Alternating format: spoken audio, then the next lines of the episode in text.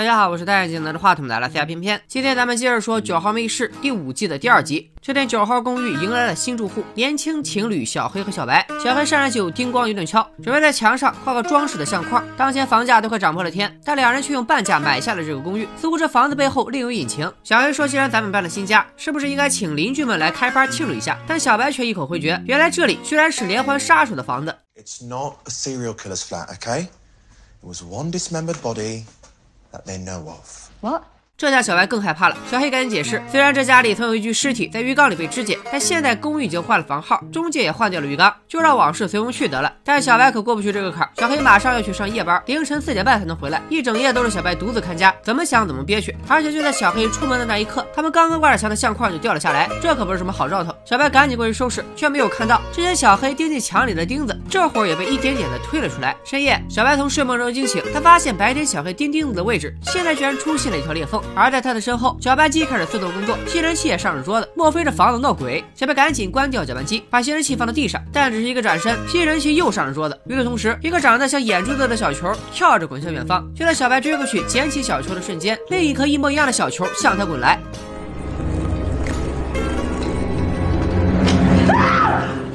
Betty, what's wrong? We need to move. 小黑觉得小白只是太过紧张产生了幻觉，不过他还是联系了中介，让他们找前房主弄清情况。而小白看着墙上越来越大的裂缝，仿佛若有所思。晚上，小白一个人在家吃晚饭，这时门铃响了起来。Hello, I'm David salmon and I used to live here. 看着桌上的两个小球，胖虎告诉小白，这就是他妈的眼睛。小白这口气差点没上来，还好胖虎紧接着说自己妈妈以前玩 cosplay，这俩小球只是他的道具，还说到他妈妈就是在这间公寓里去世的。但在他的记忆中，妈妈总是活力四射。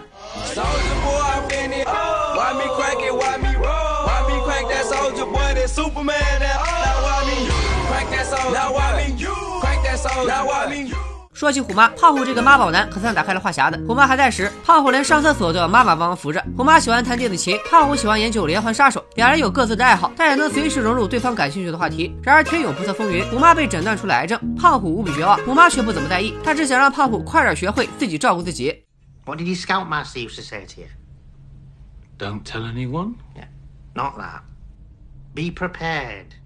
不过还没等到胖虎成长，死亡通知书就到了虎妈眼前。这一刻，胖虎甚至想要对抗死神，来换取虎妈活着的机会。One short sleep past, we wake eternally, and death shall be no more. Death, thou shalt die.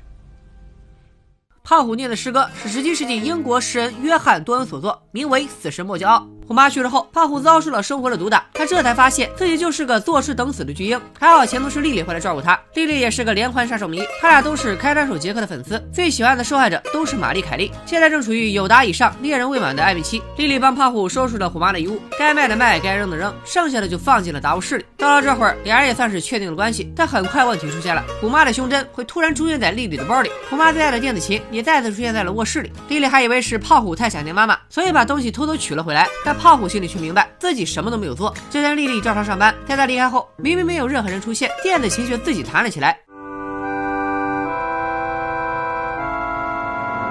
胖虎正蒙了个圈，我妈的灵魂却在他背后凭空出现，看起来心情实在不怎么美丽。想想也是，连曾经收到的母亲节礼物都被送进了二手店，搁谁也不会高兴。虽然对胖虎的表现不太满意，但在此后的世界，虎妈却活得很潇洒。她不仅有了超能力，还在地狱里见到了好多著名的连环杀手。婆婆和儿媳争宠是事业性难题，眼瞅着丽丽夺走了儿子的心，还每天晚上看他们两口子相声直播。虎妈忍不住跟儿子在线爆料：这个丽丽背着你有事啊，要不然为什么会有两部手机？你要是不信，周三下午两点左右提前回家，保证有意外收获。话音刚落，丽丽的手机铃声响起，果然是一个陌生男人打来的，询问丽丽现在是否在家。莫非胖虎自以为脱单成功，实际上却只是个备胎？于是胖虎直接就听妈妈的话，提前回家，当场就被眼前的这一幕给震蒙圈了。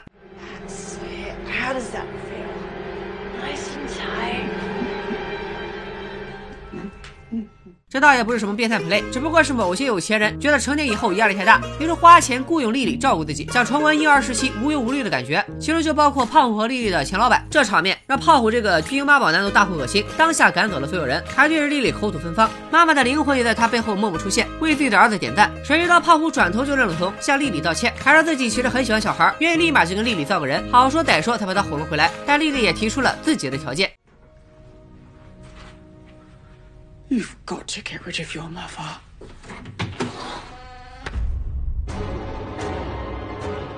闹了半天，胖虎因为舍不得虎妈，所以一直把他的尸体放在了装满冰块的浴缸里，幻想着有一天虎妈能起死回生。很显然，建国后没人能成精，冰块一化，虎妈的尸体就过了保鲜期，开始腐烂。第二天，胖虎就和丽丽把妈妈切吧切吧装满了瓶瓶罐罐，然后用垃圾分类的方式送走了她。所以说，传说中的连环杀手并不存在，房子里也没发生过什么惨案，纯粹是妈宝男胖虎闹出来的一场乌龙。那么新住户小白遭遇的灵异事件又是怎么回事呢？莫非虎妈的灵魂还在这个房子里搞鬼？咱们继续听胖虎回忆。不久后，胖虎就过上了老婆儿子热炕头的生活。胖虎开始学着做一名好爸爸，比如从小就给儿子念开膛手杰克的故事，还给儿子办了生日 party，请了著名小丑老蛇前来表演。结果因为看错名字，请成了老于。老于这个小丑太业余，把孩子吓得哇哇哭。之后丽丽找了份在二十四小时药店值班的工作。这天丽丽外出上班，胖虎一个人在家里带孩子呢。没想到虎妈竟然再次出现在了胖虎的身边。尸体明明已经送走了，为啥虎妈的鬼魂还会出现呢？原来胖虎背着丽丽偷偷留下了虎妈的脑袋，还用砖头砌在了墙里，正是小黑挂相框的位置。胖虎希望虎妈能永远留在自己身边，永远陪着自己。但这次再出现，虎妈的灵魂看起来却有点奇怪。她甚至开始诱导胖虎，只要自杀就能去另一个世界见到开膛手杰克。要知道开膛手杰克的真实身份，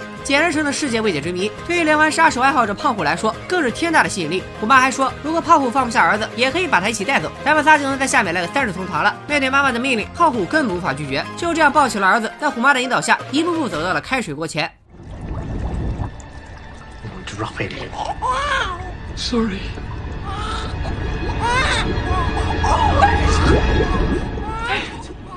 这下啥也不用说了，丽丽根本不听胖虎的解释，直接报了警。没人会相信鬼魂重现的事。胖虎被警察带走，从此妻离子散。现在胖虎听说房子里又闹鬼，想到虎妈的脑袋还在墙里呢，就赶紧赶了过来，把自己的经历完整的告诉了小白。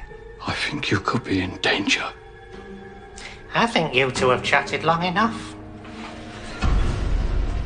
It's time to do a bad murder. 然而这时的胖虎早就不是当年的巨婴，他一口回绝了妈妈的要求。 I wasn't talking to you.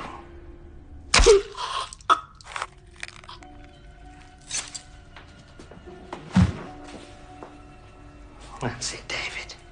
It's all right. We'll be together now. Forever. And ever. 正巧小黑也在这时回了家，带他进来，只看到了拿刀的小白和地上的尸体。很快日子恢复了平静，小白照常上班，叮嘱小黑等他回来。只不过如今的小黑已经成了浴缸里的一具尸体。临走时，小白打开了收音机，当熟悉的音乐再次响起，公寓里的老熟人再次占据了他们的领地。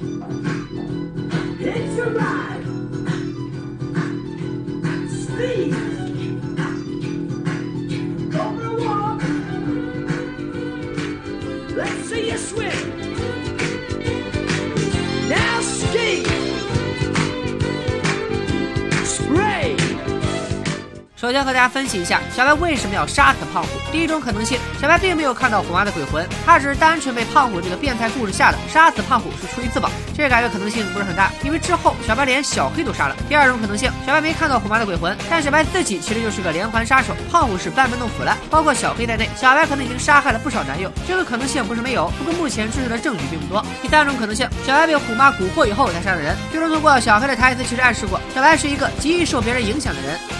You are susceptible. I know what I saw, Sam.